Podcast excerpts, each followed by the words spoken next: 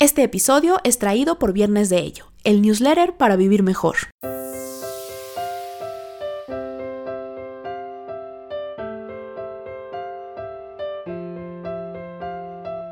Descubre qué hay detrás de tus emociones, atrévete a perseguir tus sueños y a disfrutar el momento. Esto es Para Vivir Mejor, con Yusel Cuevas.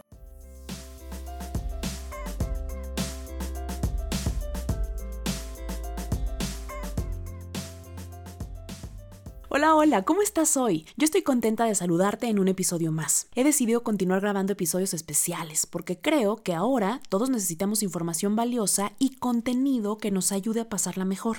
Prefiero llamar a cada episodio especial de aniversario, evitando así usar las palabras que a todos, o al menos a mí, ya me pesan mucho.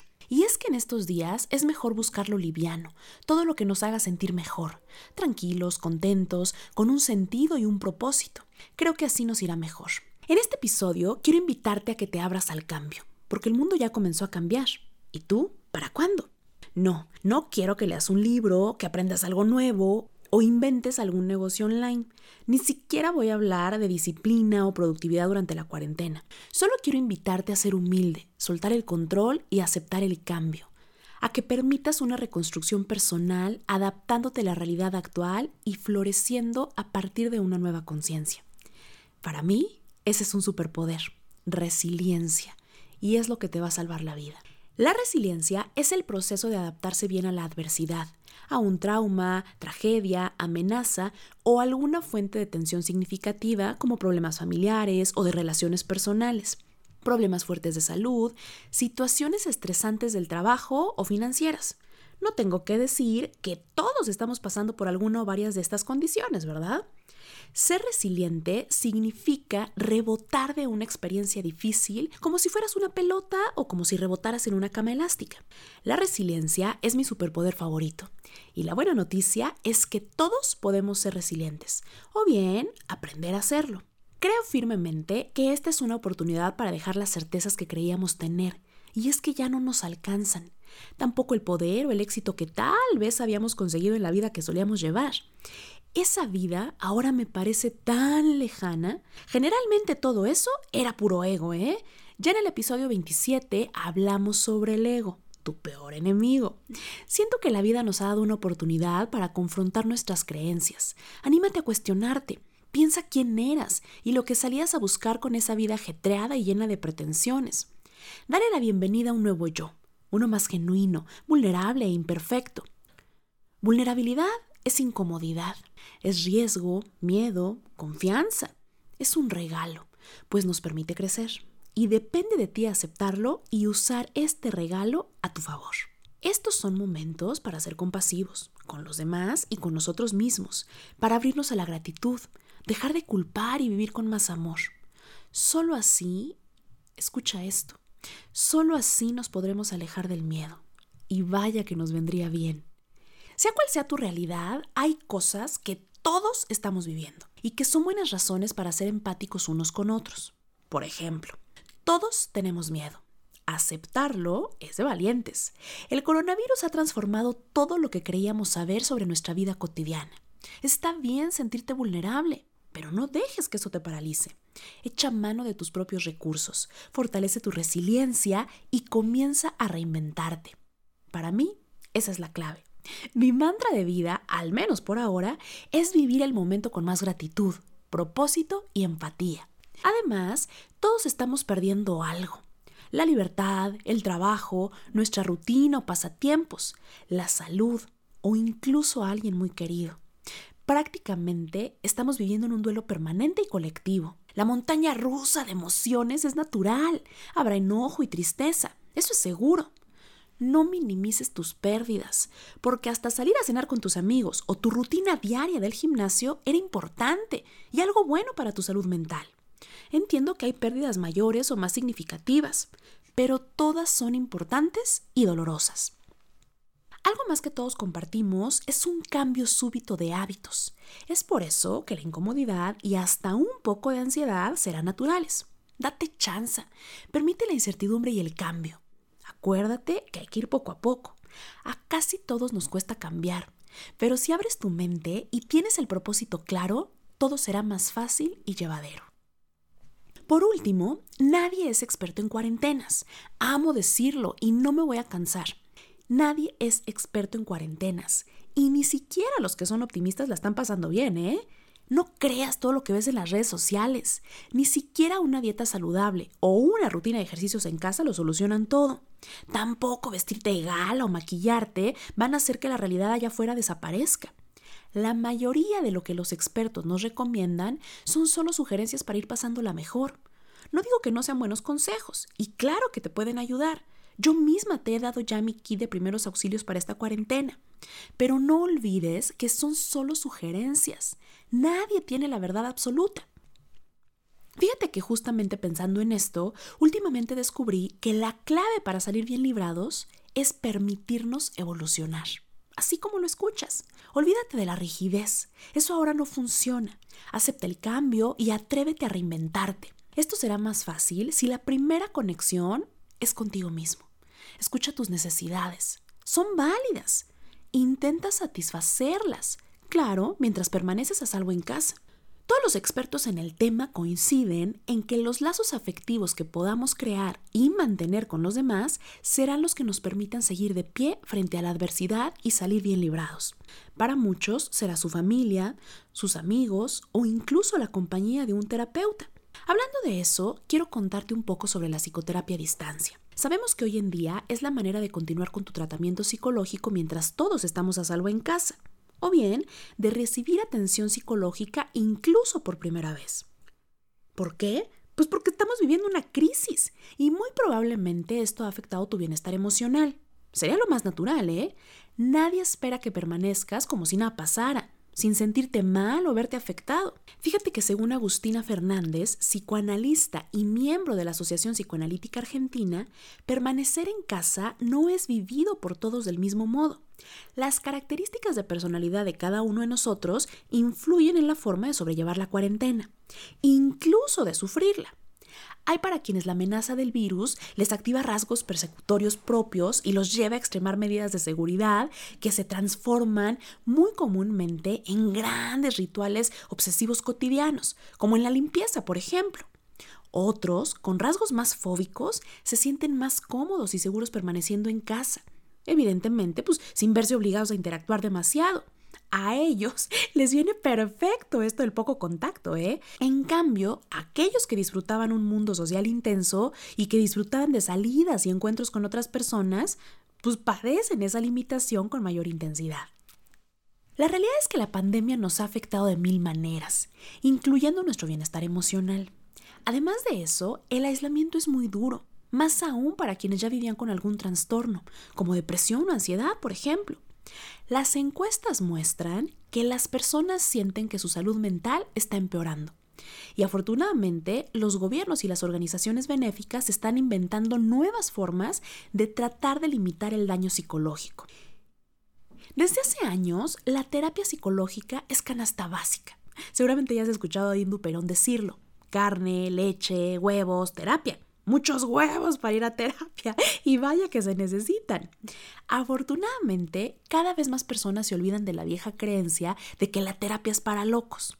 Y conforme pasa el tiempo, y sobre todo, conforme vivimos situaciones como esta y nos damos cuenta de la importancia de la salud mental, pues va siendo más aceptada y valorada.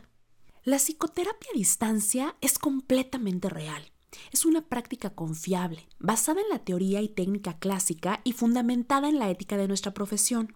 Hoy en día es una de las herramientas más recomendables para hacer frente a la crisis mundial causada por la pandemia. Ha sido utilizada en China, Italia y por supuesto Estados Unidos con gran éxito. Recordarás que mi amiga Ana Chávez nos contó en el episodio anterior que ella está trabajando a distancia con niños súper chiquitos.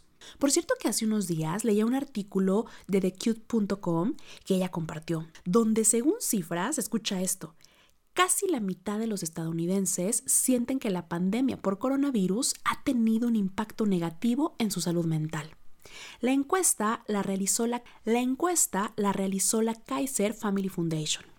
Afortunadamente, hoy en día es posible brindar asesoramiento psicológico o contención en crisis en modalidad online. Incluso quienes ya llevaban un tratamiento cara a cara pueden continuarlo en las siguientes semanas a distancia. Porque si bien existen entrenamientos y capacitaciones donde el profesional de la salud mental aprende toda una técnica, pues ahora casi todos se han sumado a la emergencia sanitaria para hacerle frente y acompañar a sus pacientes a la distancia. Incluso hay quienes están donando horas a instituciones públicas o iniciativas sin fines de lucro que se han organizado para ofrecer los servicios psicológicos a quienes más lo necesitan. Fíjate que yo recién me inscribí a un programa que busca atender al personal de salud pues ellos, al estar en la línea de fuego, son quienes más viven de cerca todo esto. Y claro, ahora todos los vemos como superhéroes y les estaremos eternamente agradecidos por su gran labor y servicio, pero eso no los hace menos humanos. Por lo tanto, son ellos quienes más necesitan cuidarse para evitar en la medida de lo posible las terribles consecuencias del estrés postraumático. De por sí ya cargaban con un gran peso sobre sus hombros, lo que ahora sucede es algo muy fuerte, ¿eh? Y a cualquiera, incluso a los médicos y a las enfermeras, les resulta devastador.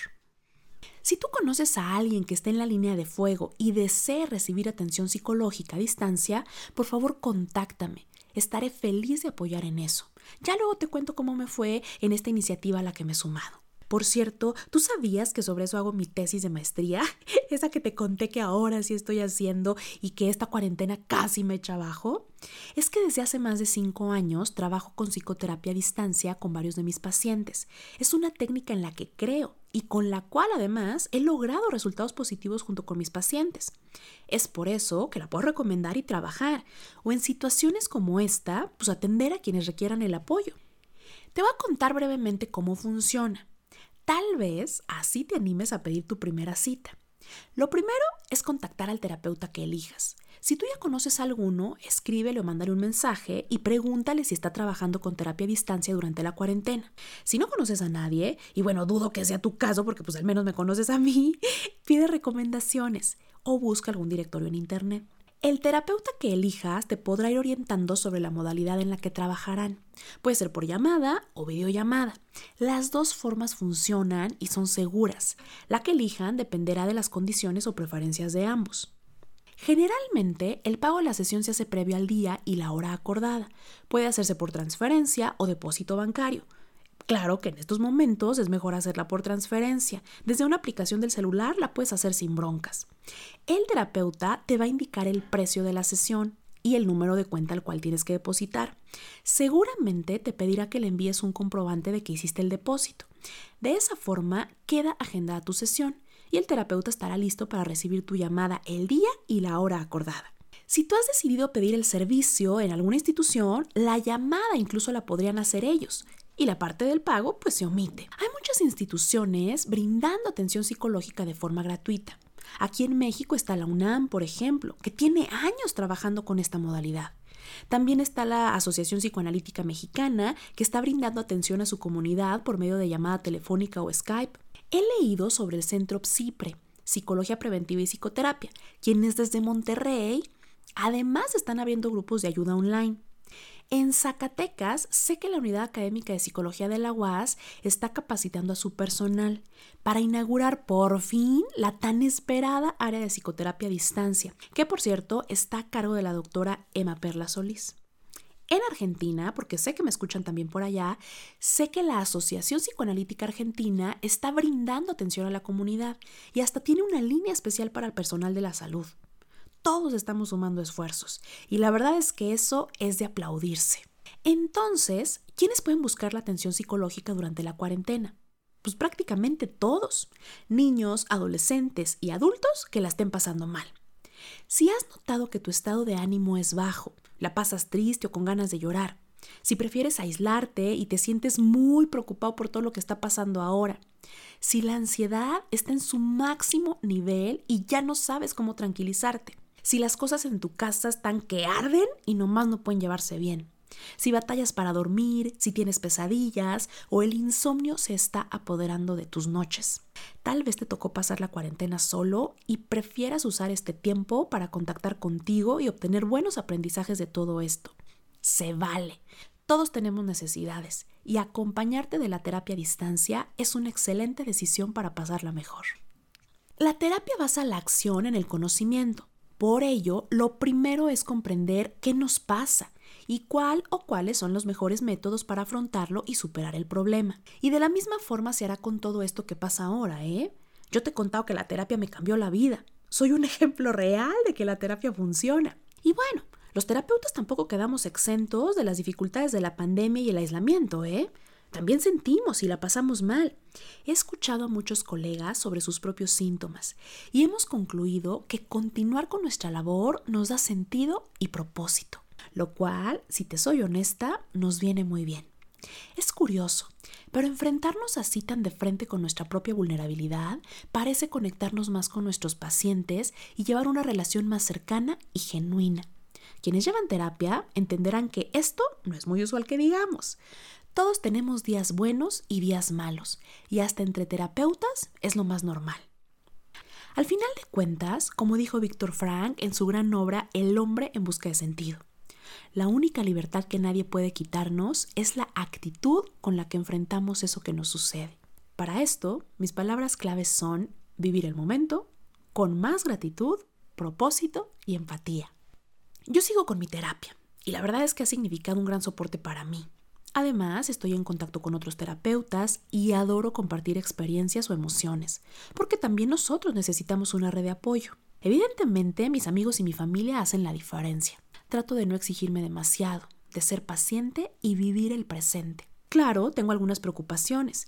Sin embargo, la mayoría de estas son por cosas o que aún no llegan o que no dependen de mí. Así que ya veré cómo solucionarlas cuando aparezcan. Sigo haciendo un poco de ejercicio y sin pasarme de lanza con los postres, porque obviamente pues sé que el azúcar no ayuda para nada. Veo Netflix, compartiendo el control remoto con otras dos personas en mi casa, escucho muchos podcasts, he tomado algunas reuniones por Zoom, he estado en algunos lives por Instagram, pero sobre todo intento no olvidar que sigo aquí. Y en medio de todo el caos me busco a diario entre el silencio, porque sé que se requiere tranquilidad, calma y soledad para encontrar mi verdadera esencia. Está bien bajar la guardia por un tiempo, parar un momento, dejar de mover las ideas y simplemente existir, sin expectativas de nada, ni siquiera sobre mí misma. En otros momentos, vivir así sería un verdadero fastidio y seguramente no lo podría tolerar.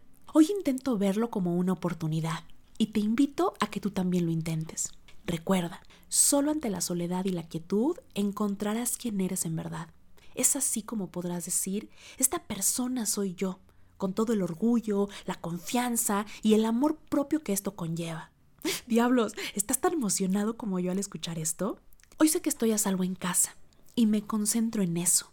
Lo agradezco profundamente porque sé que yo y mi familia somos afortunados y depende solo de nosotros vivir esto como un refugio o un cautiverio. Espero que lo que hoy te he compartido funcione para que también la pases mejor si crees necesitarlo, por favor no dudes en pedir la ayuda de un profesional. Recuerda que cada uno de nosotros somos los únicos responsables de producirnos una mejor vida, para vivir mejor. Me despido por ahora. Nos escuchamos la próxima semana, porque estaré compartiendo contigo, escucha esto, las claves de la resiliencia. Ya sabes, el superpoder que te puede salvar la vida. Recuerda suscribirte a mi newsletter a través de mi página www.yuselcuevas.com. En la próxima entrega nos acompaña mi amiga podcastera Luza Sin Filtro. Recordarás que la pasamos genial en el episodio 24 y ahora es la autora invitada al viernes de ello, el newsletter para vivir mejor.